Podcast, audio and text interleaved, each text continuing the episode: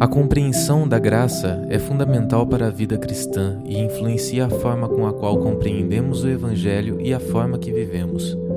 É claro que fomos salvos pela graça, mas também somos transformados diariamente por meio dela e, de alguma forma, o mundo inteiro pode experimentá-la.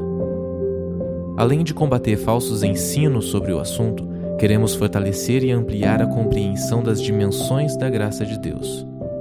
Bem-vindo à série Graça sobre Graça. Gente, é, nós então estamos nesse dia que é um dia tão pertinente, não apenas para o cristianismo, mas para a história toda moderna dos dias que estamos. Hoje, 31 de outubro, 504 anos da reforma protestante, um avivamento que transbordou da realidade do templo e transformou a sociedade da época, tocando a partir da Europa, o planeta Terra como um todo, e muito ganho é, produziu para a sociedade como um todo. E hoje nós celebramos essa data tão pertinente. Estamos então no mês da reforma, na nossa série Graça sobre Graça, falando que, em suma, a reforma protestante é o resgate do Evangelho e dessa natureza intrínseca do Evangelho como a graça de Deus sobre tudo. Então digam comigo, tudo é graça. Uma vez mais, tudo é graça. Então, quando olhamos para a obra de Deus, percebemos que tudo é graça. Falamos na primeira semana a respeito de graça comum. Na segunda semana falamos a respeito de graça especial.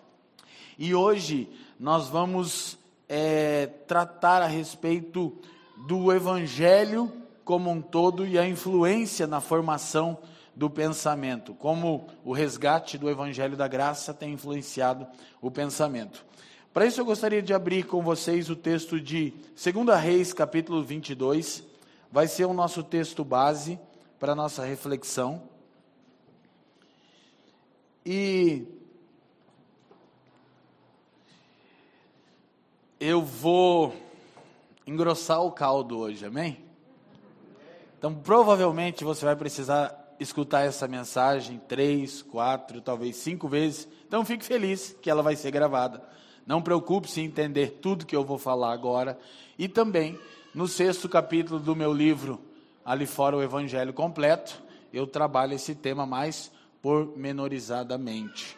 Então, eu tenho sentido grande encargo da parte do Senhor para comunicar aqui na comunidade local e por toda a nação por onde o Senhor tem me levado a respeito da decadência intelectual dos nossos dias. E quando falamos de reforma protestante, a, a verdade é que tem tantas perspectivas que nós poderíamos abordar que uma mensagem não é suficiente e talvez uma longa série de mensagens também não seria.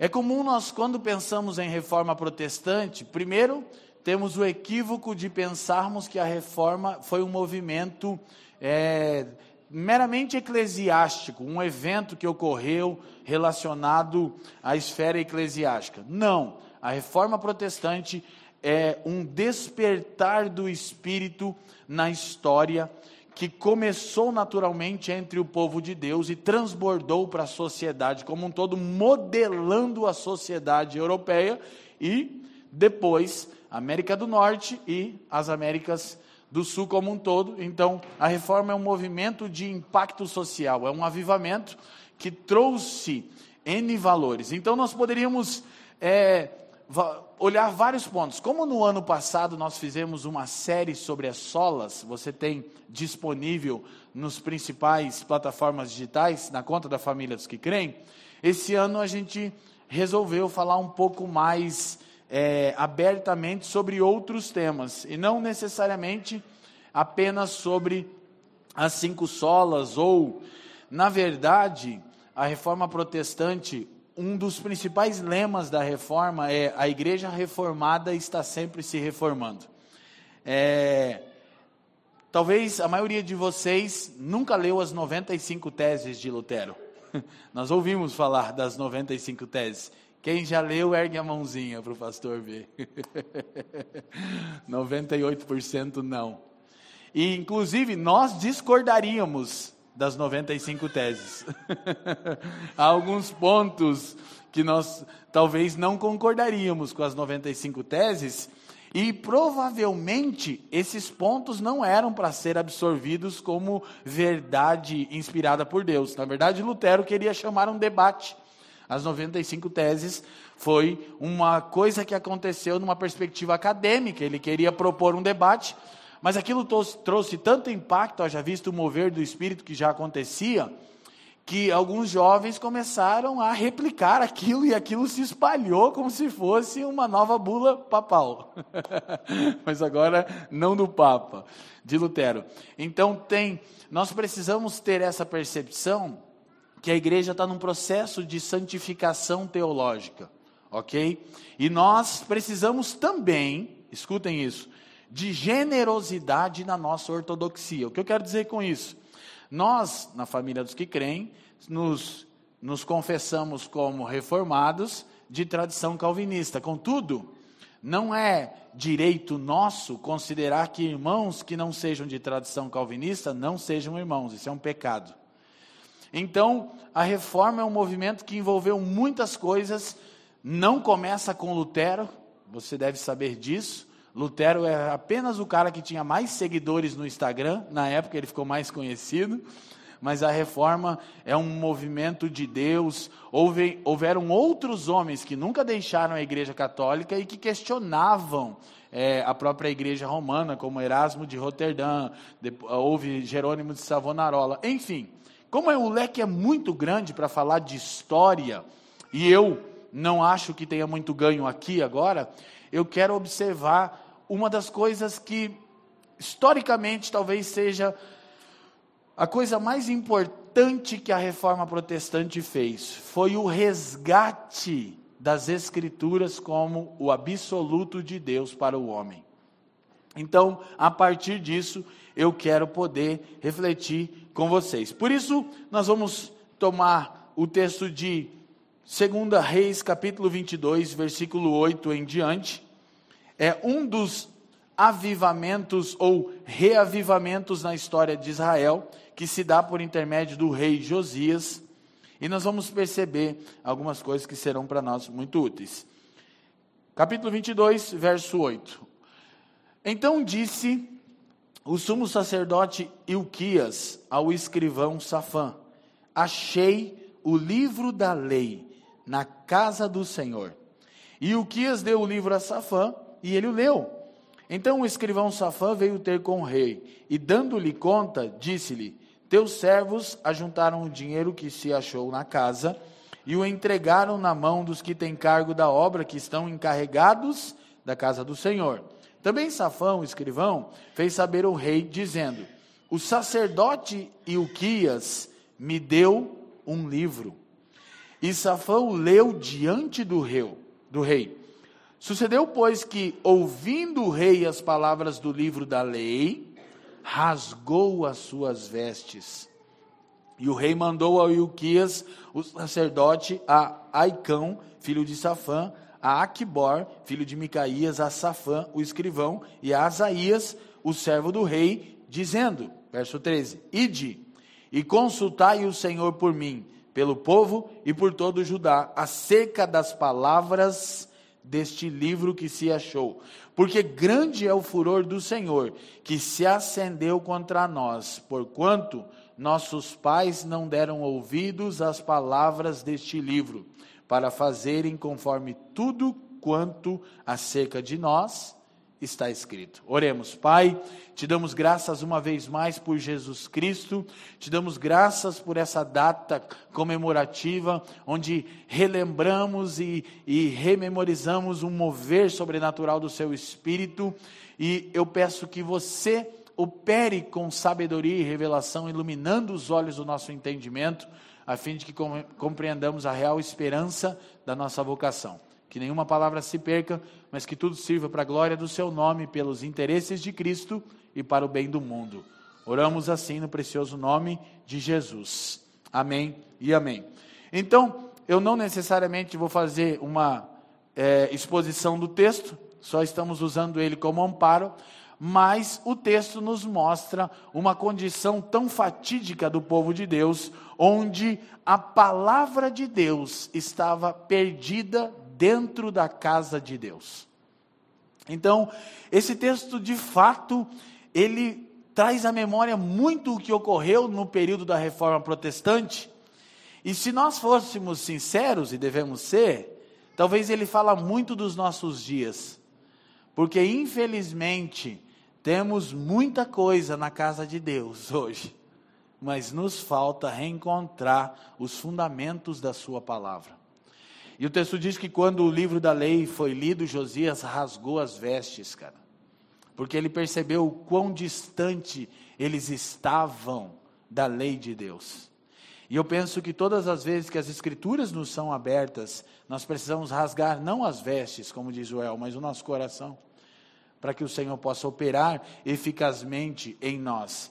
Então, nós, desde a história do povo do primeiro pacto, Israel, a história da igreja primitiva, depois a história da igreja como um todo medieval até os nossos dias, nós encontramos momentos onde nós carecemos de reavivamento. E o que é reavivamento? É quando o Espírito de Deus esclarece a palavra de Deus para o povo de Deus.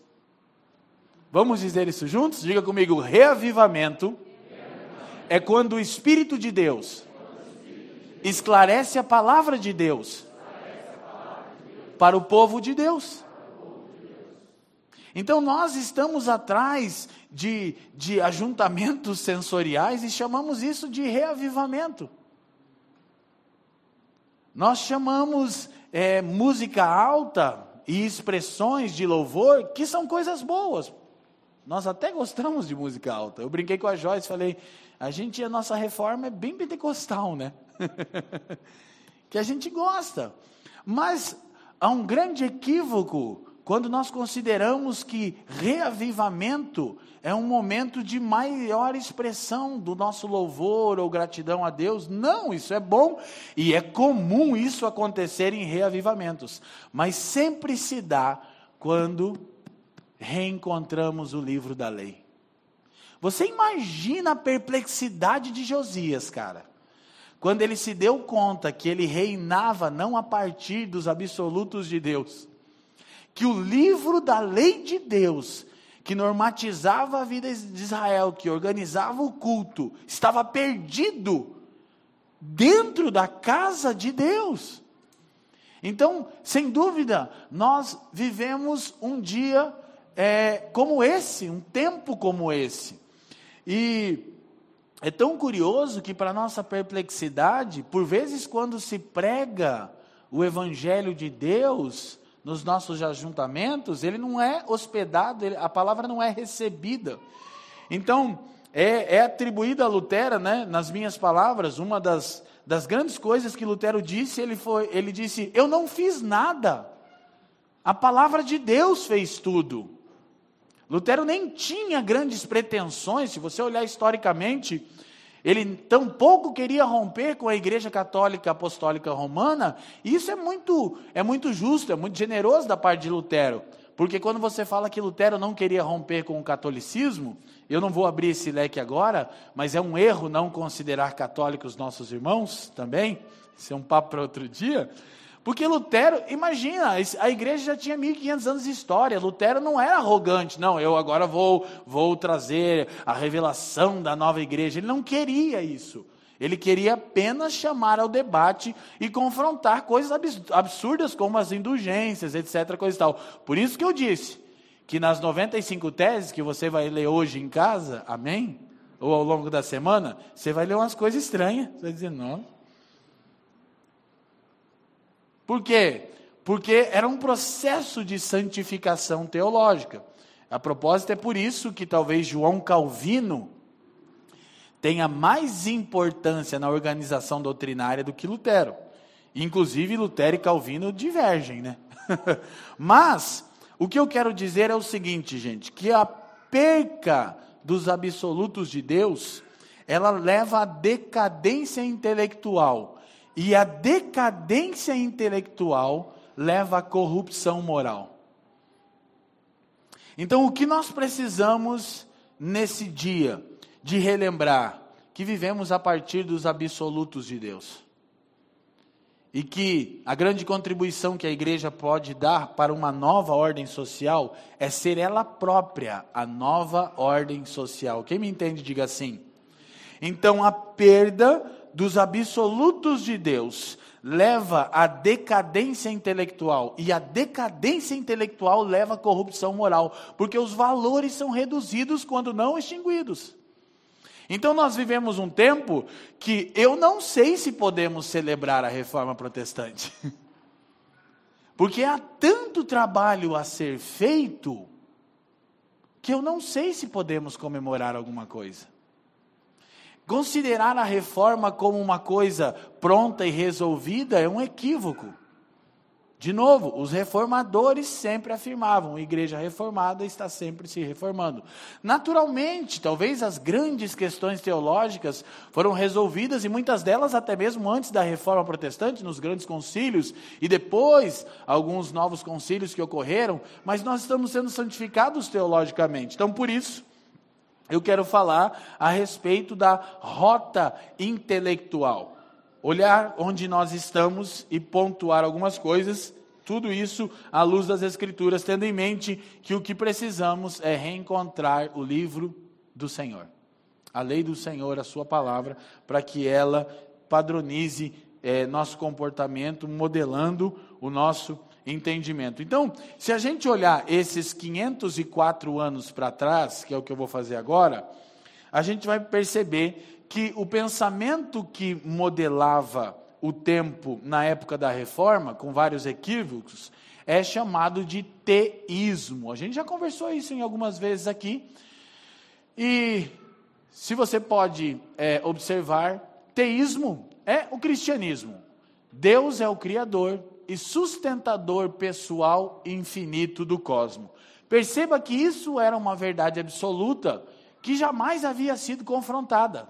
Ninguém colocava em xeque esse absoluto. Então, é, a despeito dos muitos equívocos da igreja medieval, muitos equívocos que infelizmente mancham a nossa história enquanto cristãos, ainda o mundo da época era teísta, ok? Cria que Deus é o criador, sustentador, pessoal e infinito de todo o cosmos, de todo o universo, de toda a ordem criada. Mas existem, é, existe um movimento, já falamos aqui, de novo no livro eu trabalho isso com mais tempo.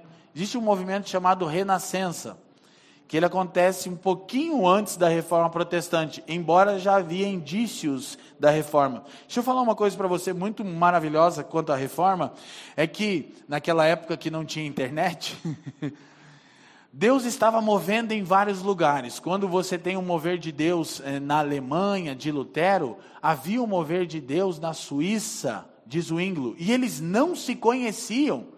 Eles não sabiam o que estava acontecendo em diferentes partes da, da Europa. Deus estava suscitando o seu povo. Isso é maravilhoso. E o que é reavivamento? É quando o Espírito de Deus esclarece a palavra de Deus para o povo de Deus. Então, por causa do, do casamento da igreja católica romana medieval com o Estado, o mundo se encontrava em uma situação extremamente delicada. E a reforma é um movimento sociopolítico, tem vários interesses. Por exemplo, Lutero foi protegido pela burguesia, porque eles tinham interesse em que o poder papal fosse destituído, porque uma das práticas da igreja medieval é que ela cobrava o dízimo. Ela não pedia o dízimo, ela cobrava o dízimo de todo o trabalho dos homens. Então era era era previsto em lei. Mas com ali o alvorecer dos, dos primeiros indícios do capitalismo, haviam muitos outros reis que não gostavam dessa economia romana. E quando Roma começa a tremer, escute, desde os seus alicerces, e os outros monarcas e a burguesia vê a possibilidade de não pagar mais dízimos, isso é muito bom. Então Lutero começa um movimento mó bem intencionado do espírito, mas Lutero é um cara interessante, né? Vamos se juntar com Lutero. Então tem várias coisas que vão acontecer em torno da reforma protestante que estão influenciando política, economia, tem um monte de coisa acontecendo ao mesmo tempo. Por isso que é, é quase impossível tentar pegar uma linha de tempo. Você levaria horas de aula de compartilhar para isso. Mas isso não me interessa. Eu quero só que você tenha em mente que com outros fatores, a Renascença havia sido um movimento onde, onde os teólogos, os filósofos, os eruditos da época estavam procurando a resposta para a realidade última, não nas Escrituras, mas na filosofia clássica. Isso é renascença, é o retorno para os pais gregos. Por quê?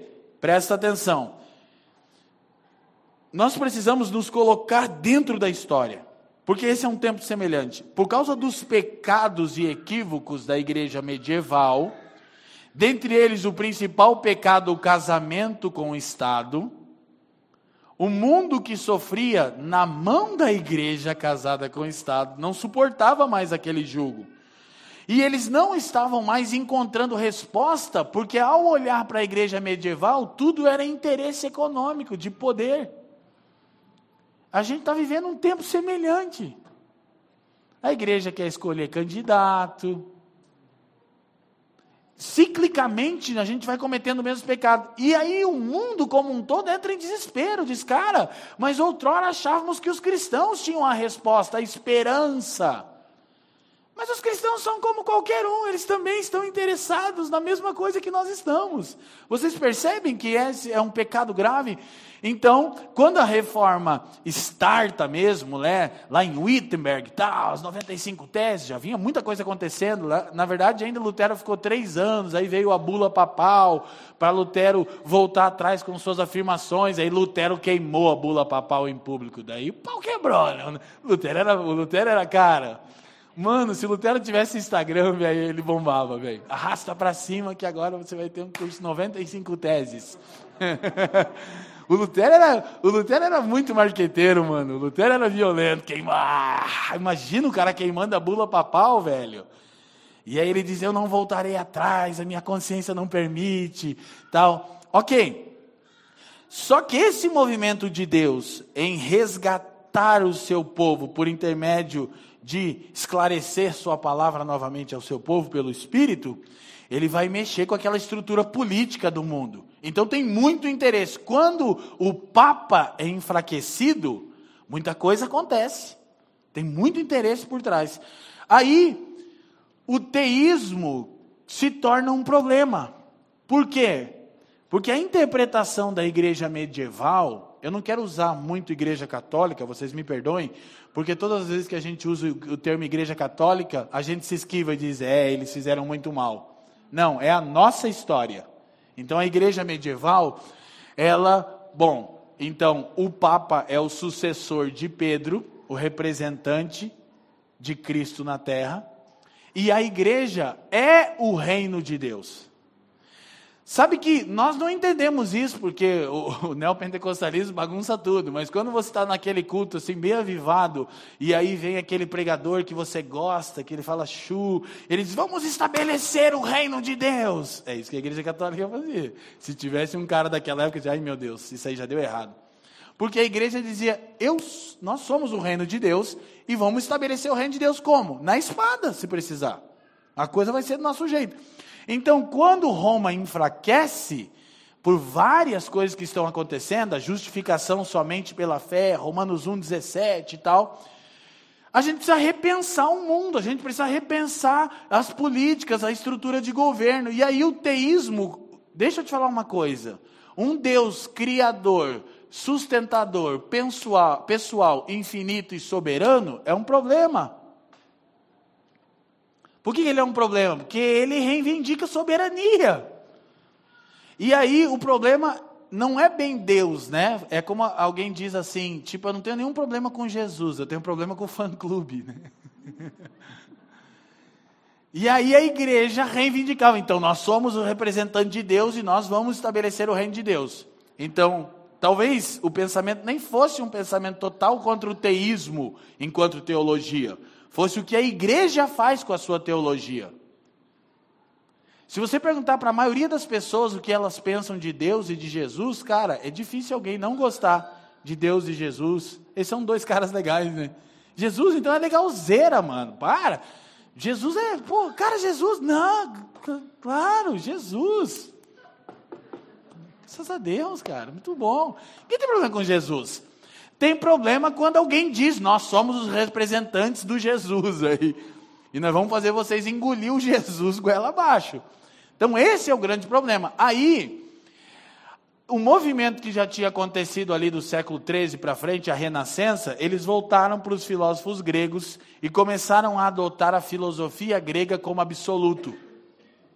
Mas eles trouxeram isso para o meio da teologia e fizeram uma síntese entre teologia e filosofia. Quando você acrescenta ou retira qualquer coisa do evangelho, você perde o evangelho todo. Então, a igreja medieval que já cometia muitos pecados, ela perdeu o evangelho como um centro quando há essa, essa, esse casamento, essa síntese entre filosofias e a teologia. Aí, quando acontece então a reforma, Roma enfraquecido, tal, tal, tal, tal, tal, alguém precisa falar como é que vai ser a cosmovisão de mundo, porque a gente precisa saber no que, que a gente crê para poder viver primeiro. Sabia que você não vive sem crer em algo? Talvez você não examina o que você crê, mas você crê em algo e porque você crê nisso você acorda todos os dias. Sabe o que é depressão? É quando alguém deixa de crer em tudo. Esse é um quadro depressivo. Tem alguma coisa que te faz se levantar todos os dias. Você crê em alguma coisa. Então, o teísmo, né, o cristianismo, o Deus criador e sustentador pessoal infinito, sofre o primeiro baque. Aí a gente já vai estar ali no século 16 para 17. Esses que eram então teólogos, que fazem essa síntese, essa mistura de teologia com filosofia, eles propõem um, um ajuste ali. Não é que a gente vai tirar Deus de cena, a gente vai dar só uma ajustadinha em Deus ali, porque Deus desse jeito é ruim. Ele pode ser Deus, mas a gente precisa fazer um pequeno ajuste. O nome disso é, próximo de eu, deísmo. Deus é reduzido. Ele começa a perder a personalidade, embora permaneça criador. Então, o que, que é o deísmo? E olha só, presta bastante atenção.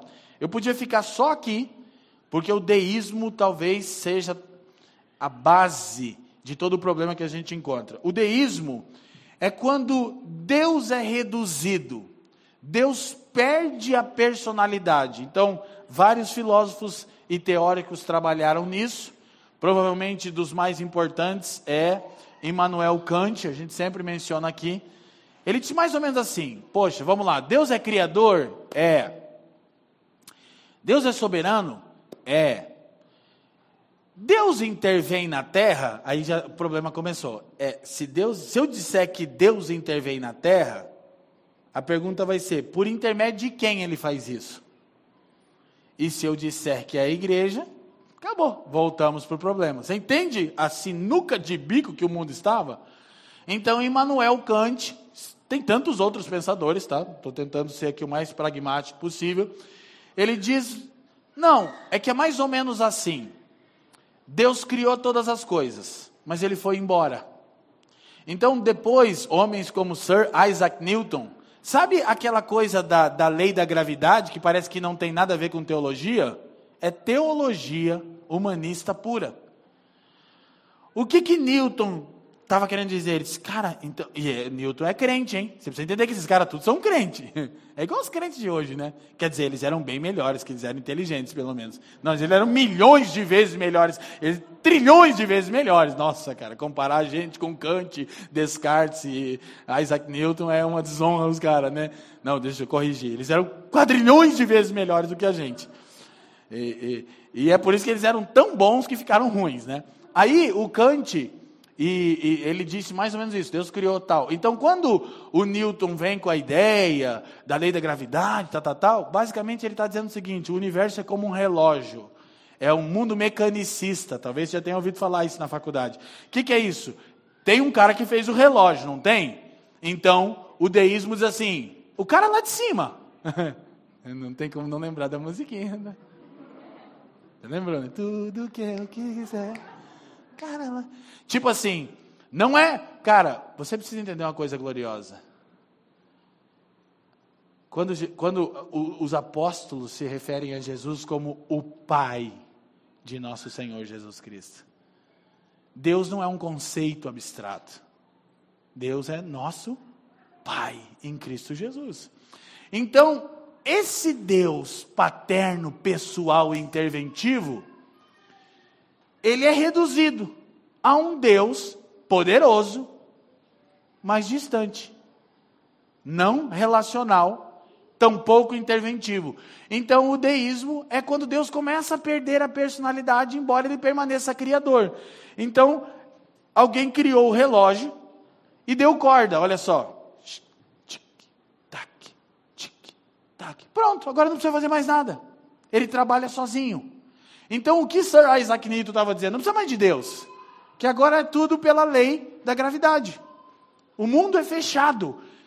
Ou seja, o cosmo, o universo, ele é, ele é fechado. Tem Deus? Tem.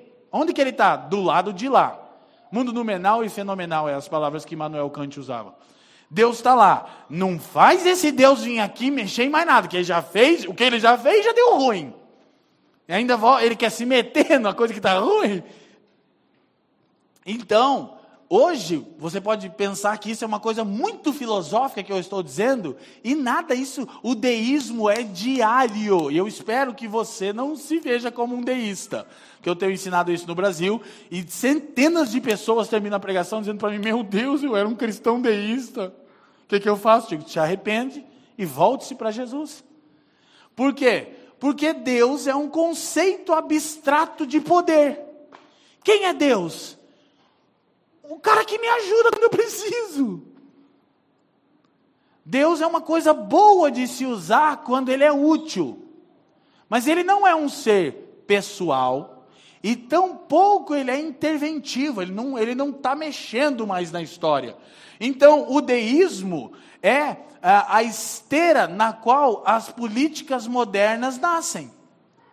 Por quê? Porque olha só, o Deus Criador criou todas as coisas, fez o relógio e não intervém mais. Então agora, cabe à raça humana salvar a si mesmo.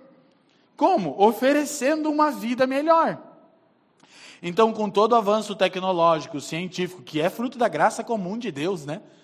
Filosófico tal, com todo o avanço aí tecnológico dessas, é, Franz Schaeffer diz que para você entender a linha da história você tem que olhar filosofia, religião e ciência. Sempre olha essas três vertentes, filosofia, religião e ciência, para saber onde é que a gente está. E aí chegou no seguinte, então beleza, tá, tem Deus? Tem, claro, graças a Deus. E aí vai nascer as novas democracias. A mais importante dela é a América do Norte, Estados Unidos. Vai nascer debaixo do deísmo. Ontem eu estava com o Nick Billman, quem conhece Nick e Rachel de Shores of Grace, ensinando sobre isso. Ele falou: Mano, você conhece mais da história do meu país do que eu? E cara, sabe o que é louco? Eu até brinquei com o Nick. O Nick tem tatuado aqui, ó, na cabeça das muitas tatuagens, sentado no carro. Eu falei: Mano do céu, desculpa.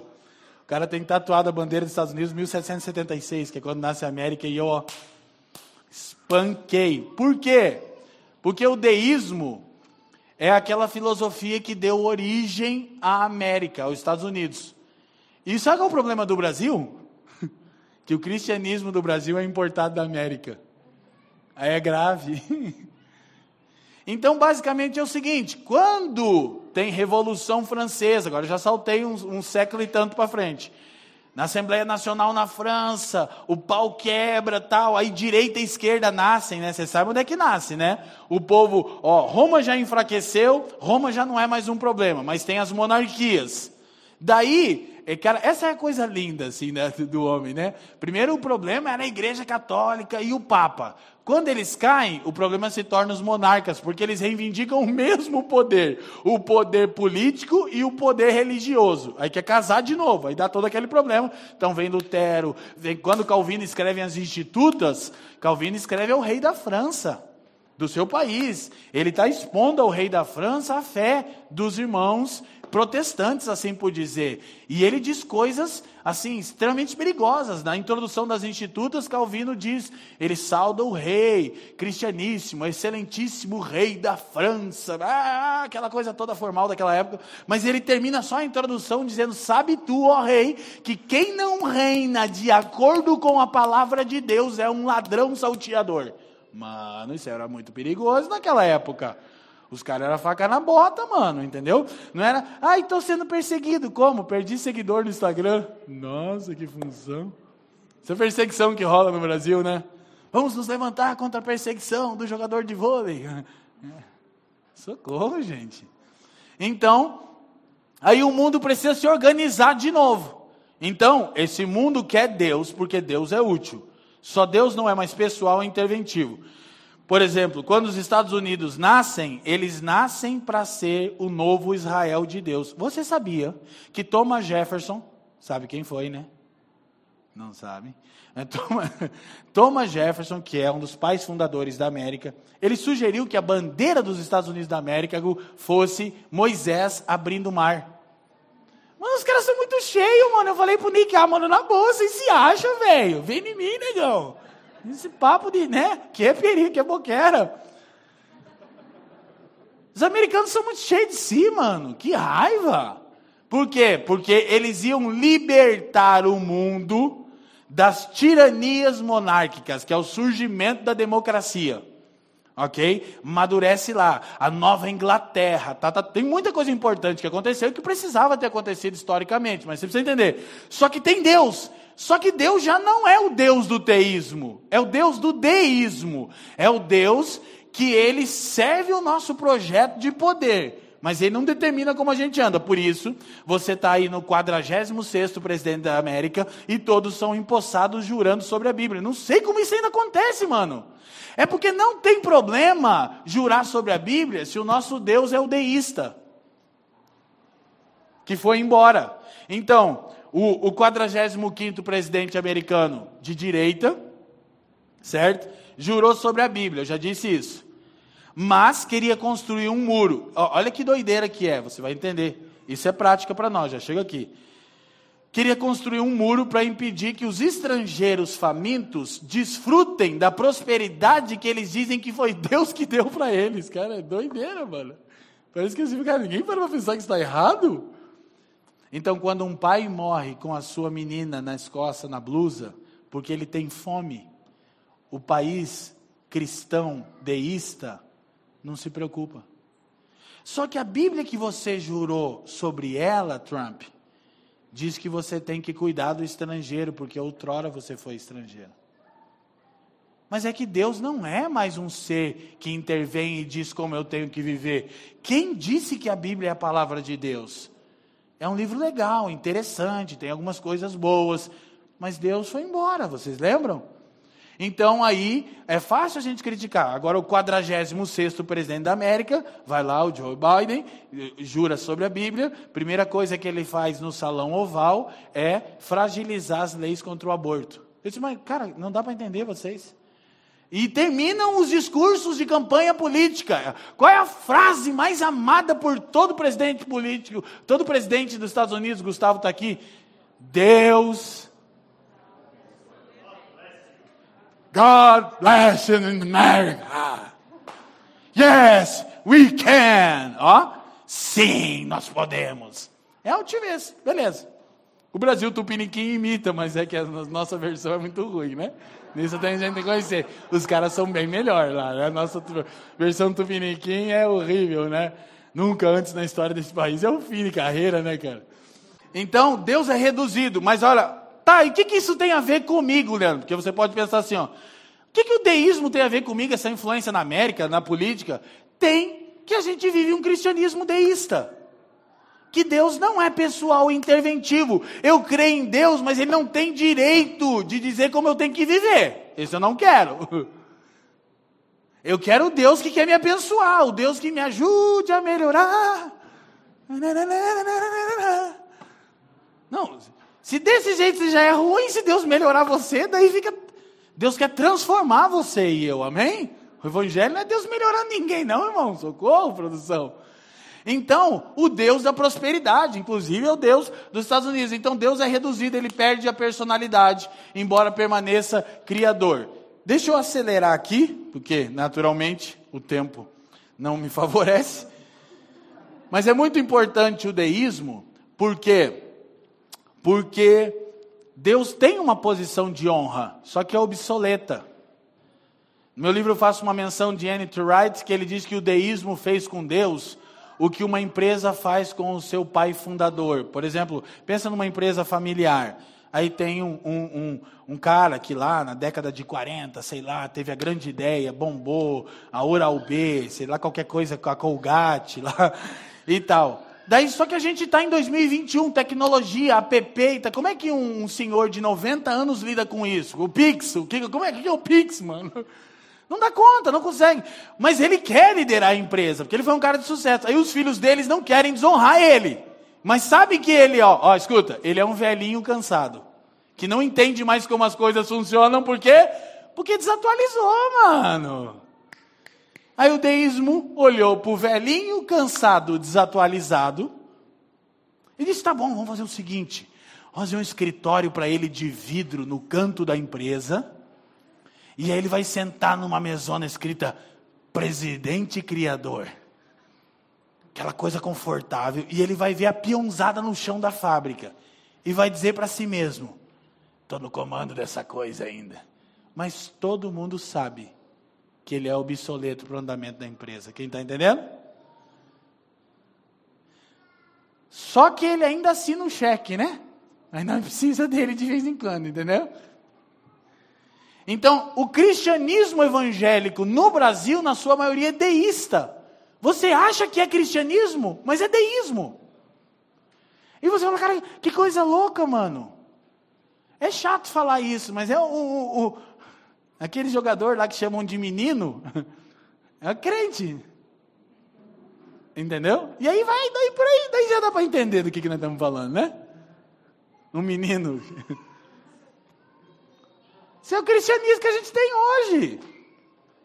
Que Deus criou, Ele é forte, é poderoso, e de vez em quando a gente invoca Ele, que ainda mais para ganhar voto. Para ganhar voto, todo mundo é crente, né?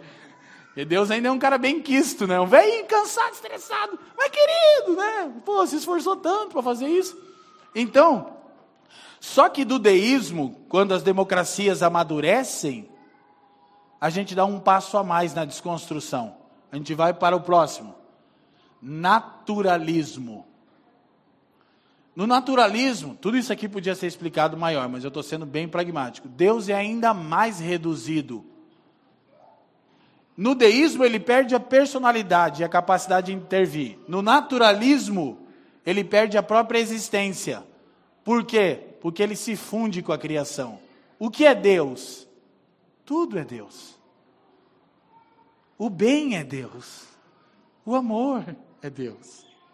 Mas existem razões pelas quais, presta atenção, não desvirtua, que eu vou ter que acelerar. Existem razões pelas quais o mundo está indo para o naturalismo.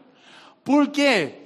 Porque quando a gente deposita a esperança no Deus deísta, que não é o Pai do nosso Senhor Jesus Cristo, porque esse Deus deísta não é interventivo e não é relacional. Então, quando eu estou com uma crise existencial, eu não tenho ninguém para recorrer.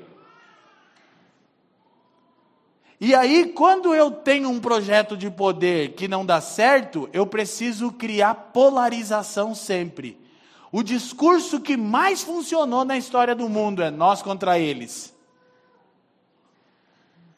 Daí, quando o poder estava vindo para a mão é, das democracias, por que, que não dá certo? Por causa do comunismo. Então, então, a gente precisa matar os comunistas. E os comunistas por que, que não dá certo? Por causa do conservadorismo. Então a gente tem que matar os conservadores. E todo mundo está em nome de Deus.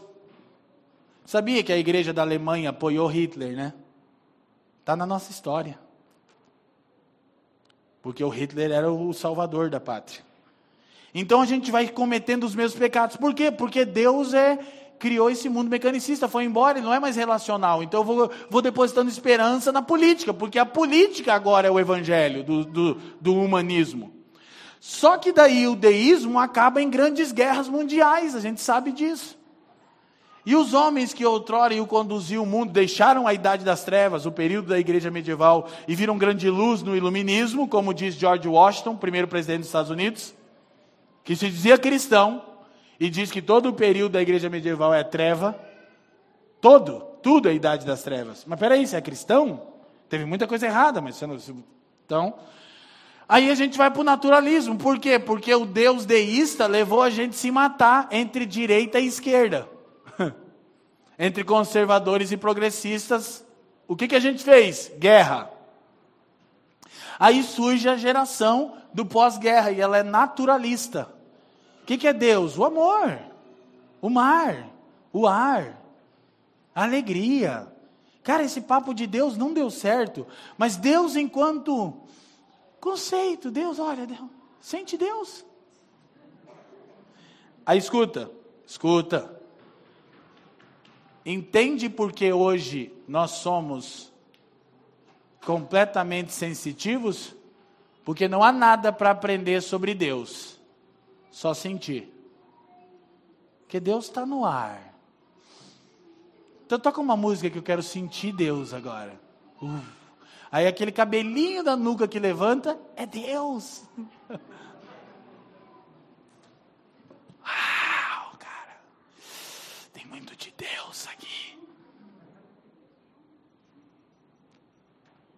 Só que daí o cara vai para o Facebook e vai xingar o cara que se opõe à visão política dele, o cara que estava bebendo de Deus no culto.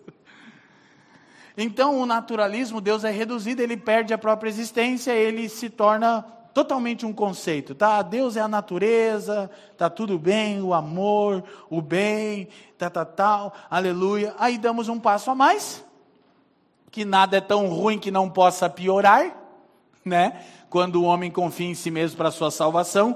E aí está uma base poderosa da reforma: a salvação é somente pela graça, mediante a fé.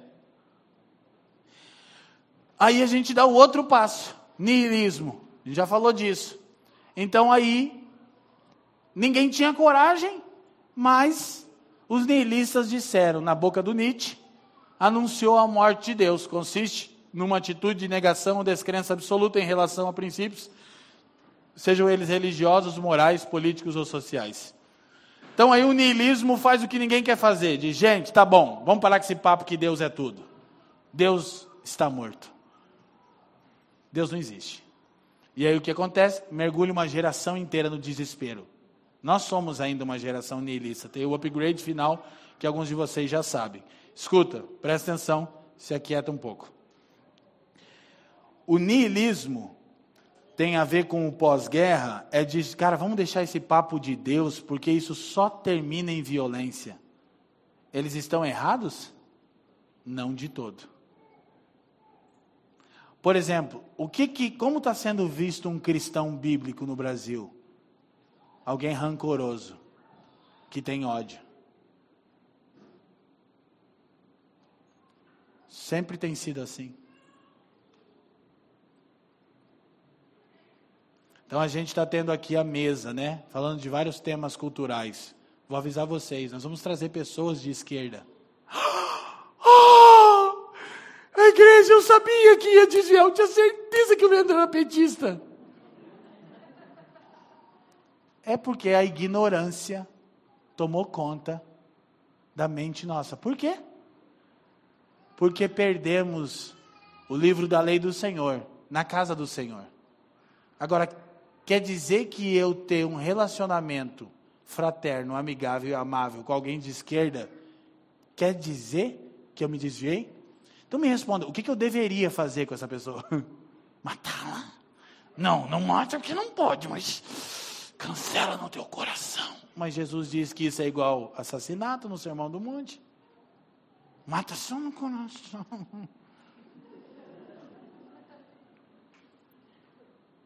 E o conservador, ah, não. Os enviados de Deus chegaram.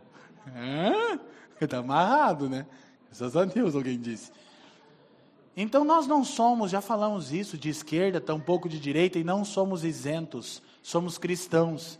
E a declaração doxológica, Jesus é o Senhor, equivale a dizer que César não o é, quer ele seja de esquerda, quer ele seja de direita.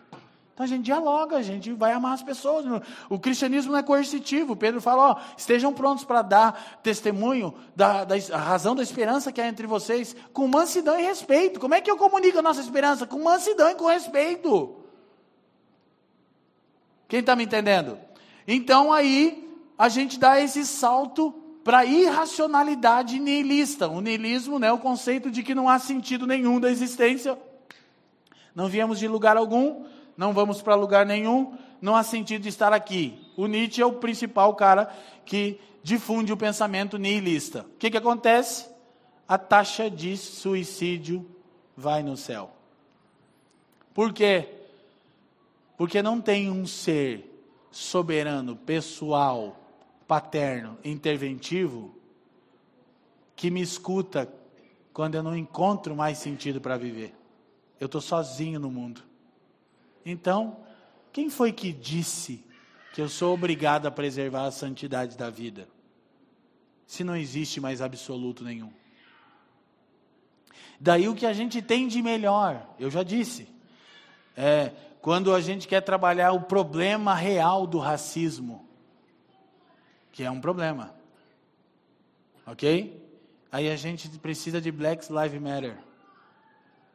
Só que é tão ruim que o movimento que diz que trabalha para que o racismo acabe, porque vidas negras importam, e importam mesmo, é o mesmo movimento pró-aborto.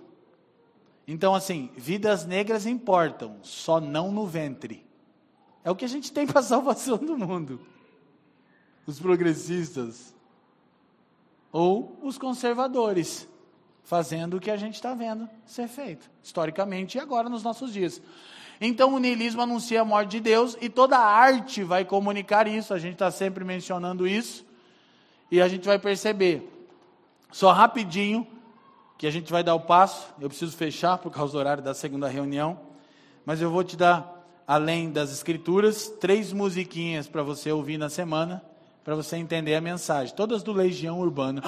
Legião! Que a cri... qual é o seu nome? A crítica dos nihilistas era o seguinte: quando a igreja teve o poder, terminou em tragédia. Escuta. Quando as novas políticas teve o poder, terminou em tragédia. Então a pergunta ou o questionamento nihilista é: vive agora porque se você parar para pensar, não existe amanhã. Então, quando Renato Russo compôs Índios, ele estava dizendo: Eu queria entender como vocês cristãos dizem que em nome de Deus fazem o que fazem, e quando chegaram aqui na América do Sul, fizeram uma limpeza étnica, assim como os cristãos dos Estados Unidos, os homens que Deus estava levantando para salvar o mundo. Fizeram uma limpeza ética com os indígenas. Aí no Brasil o que a gente faz? Mata os índios. Ao mesmo tempo que queremos catequizá-los. Aí o Renato Russo dizia o seguinte: olha, eu, eu queria entender como é que esse Deus, ao mesmo tempo que é três, ele é um. E assim, se ele é tão bom, se Deus que é, que, se o Deus de vocês ele é três, ele é comunidade. O cara está mais, o cara tá mais no credo do que os crentes. Porque se Deus é três, ele é comunidade. É meio difícil de entender, mas ele é comunidade. Se Deus é comunidade, por que, que vocês chegaram aqui e mataram as comunidades que já existiam? Aí o que o russo diz? Só maldade então. Deixaram Deus tão triste. Dias atrás eu estava assistindo uma entrevista dele que eu chorei do, da metade para o final sem parar. Eu disse, caramba, a gente não entendeu o desespero do cara falando por uma geração inteira. E aí, quando ele compôs, ó, igreja medieval, presta atenção, quando ele compôs Índios, é uma crítica ao cristianismo. Quando ele compôs Que País é Esse? É uma crítica ao iluminismo. as políticas modernas. Ele disse: Mas deixa eu entender, vocês agora vão salvar o mundo. o cara lá em Brasília. Ele disse, mas nas favelas e no Senado tem sujeira para todo lado. E o mais incrível é que assim, ninguém respeita a Constituição que a gente estabeleceu, mas todo mundo acredita no futuro da nação. Que país é esse? E por que a gente tem que se preocupar com isso? Escuta, que eu preciso finalizar. Porque isso levou esse artista que representava uma geração toda a tirar a própria vida, a morrer sozinho em casa. Um gênio, cara. Sem dizer, ele falou, cara, porque se, se o que tem é isso, estamos perdidos. E aí, em Pais e Filhos, terceira musiquinha, lição de casa, ele diz: é, é difícil de entender porque alguém tira a sua própria vida, especialmente quando ela é uma garota de classe média alta em Brasília. Mas talvez seja a mesma razão que vai me levar a fazer o que eu penso. Tem uma entrevista dele que ele fala, cara, que ele tentou tudo. Mano, eu mergulhei nas drogas, eu tentei tudo, cara. Ele diz, eu tentei tudo. É doido, mano. Você vê uma geração inteira. Porque eu disse alguns domingos atrás para a gente encerrar. Gente, a, o suicídio é a terceira maior causa de morte de jovens a 15, de 15 a 29 anos no Brasil. Esse dado precisa nos preocupar. A terceira maior causa de morte de jovens de 15 a 29 anos no Brasil é o suicídio. Se a gente está celebrando a reforma, se reforma protestante é um jeito mais legal de fazer culto, então eu não quero. Se essa alegria que a gente acabou de desfrutar não transbordar e não trazer esperança, então posso falar para vocês, não é reforma coisa nenhuma e não é avivamento, porque avivamento é quando Deus esclarece quando o Espírito de Deus esclarece a palavra de Deus para o povo de Deus, e isso faz com que entendamos que já temos tudo em Jesus, então nós vamos dar isso àqueles que não têm. Amém? E aí depois, o último, e a gente encerra, o existencialismo, que é o niilismo 2.0. A gente tem falado bastante disso. Alguns filósofos não suportam o niilismo, não viemos de lugar algum, não vamos para lugar nenhum, não há sentido de estar aqui. É muito difícil viver assim, a gente acaba tirando a própria vida. Então o niilismo dá uma arrumada é, o ser humano não nasce com uma essência que lhe impõe as regras a seguir, mas sim com a liberdade de ter que fazer as próprias escolhas. E é assim que ele define quem é ou será. Resumidamente, homens como Sartre, Albert Camus e, e Simone de Beauvoir disseram o seguinte: tá bom, não viemos de lugar nenhum, não vamos para lugar nenhum. Qual o sentido de estar aqui? Descobrir nossa essência. Então, a célebre frase de Jean-Paul Sartre é: a existência precede a essência. Eu disse isso já várias vezes aqui. O que, que o Sartre queria dizer? A existência precede a essência. Primeiro eu existo, depois eu descubro minha, eh, minha, essência. Por quê? Porque não tem nenhum ser absoluto, não tem nenhuma regra. Isso aqui não é a palavra de um Deus criador pessoal, porque isso já deu errado. Para com isso, não volta com esse papo.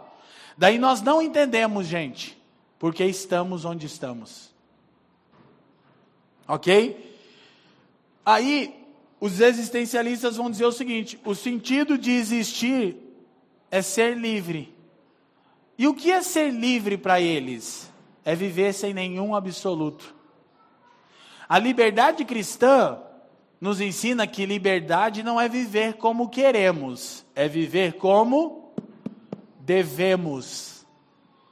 Mas a liberdade humanista existencialista diz que liberdade é faça o que tu queres, pois é tudo da lei, da lei. E viva a sociedade alternativa.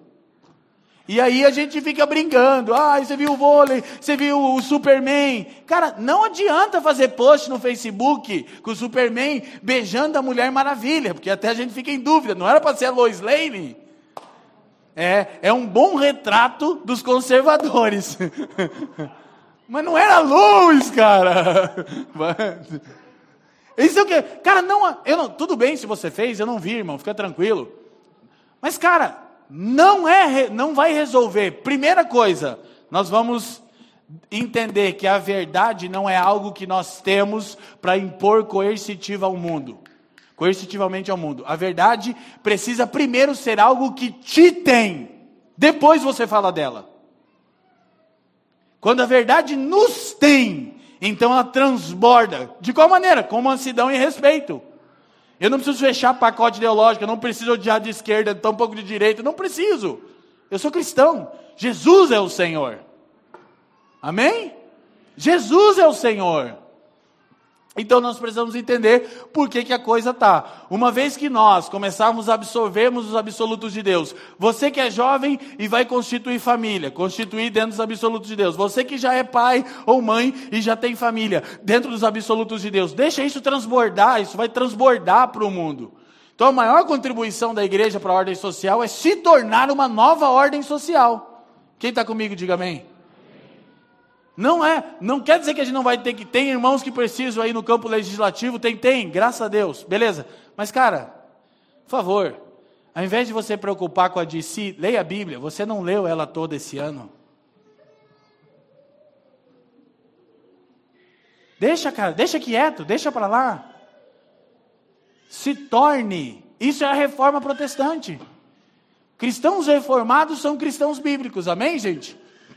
Então, para não terminar sem norte, a gente já leu o catecismo e a gente está na. Hoje foi a 46 pergunta e eu estourei o tempo. Né? Depois vai cortar essa parte. Quando a gente terminar, vocês precisam sair carinhosamente rápido. tá bom? Porque tem outro culto 11 horas. E o presbitério vai puxar minha orelha. Mas para não deixar solto, projeta o próximo inteiro para nós. Ah, não, eu o que eu te mandei lá, Joe. Tá aí? Vai estar. Tá. Então tá. Então o que, que a Bíblia diz? O que, que a fé reformada diz? É isso, eu preciso me preocupar com isso. Qual é o fim principal do homem? A gente começou com essa pergunta. Vamos ler juntos? O fim principal do homem é glorificar a Deus e gozá-lo para. Então nós temos as respostas. Dias atrás eu disse que a gente faz essas músicas evangélicas que eu não entendo. Quem eu sou? Quem tu és? Quem tu queres que eu seja? Lê a Bíblia, que a resposta está ali. Quem sou eu, Senhor? A Bíblia já diz quem. Mas a gente gosta da sensação, do abstrato, do. Segundo, fica tranquilo que não é 46 pergunta, não.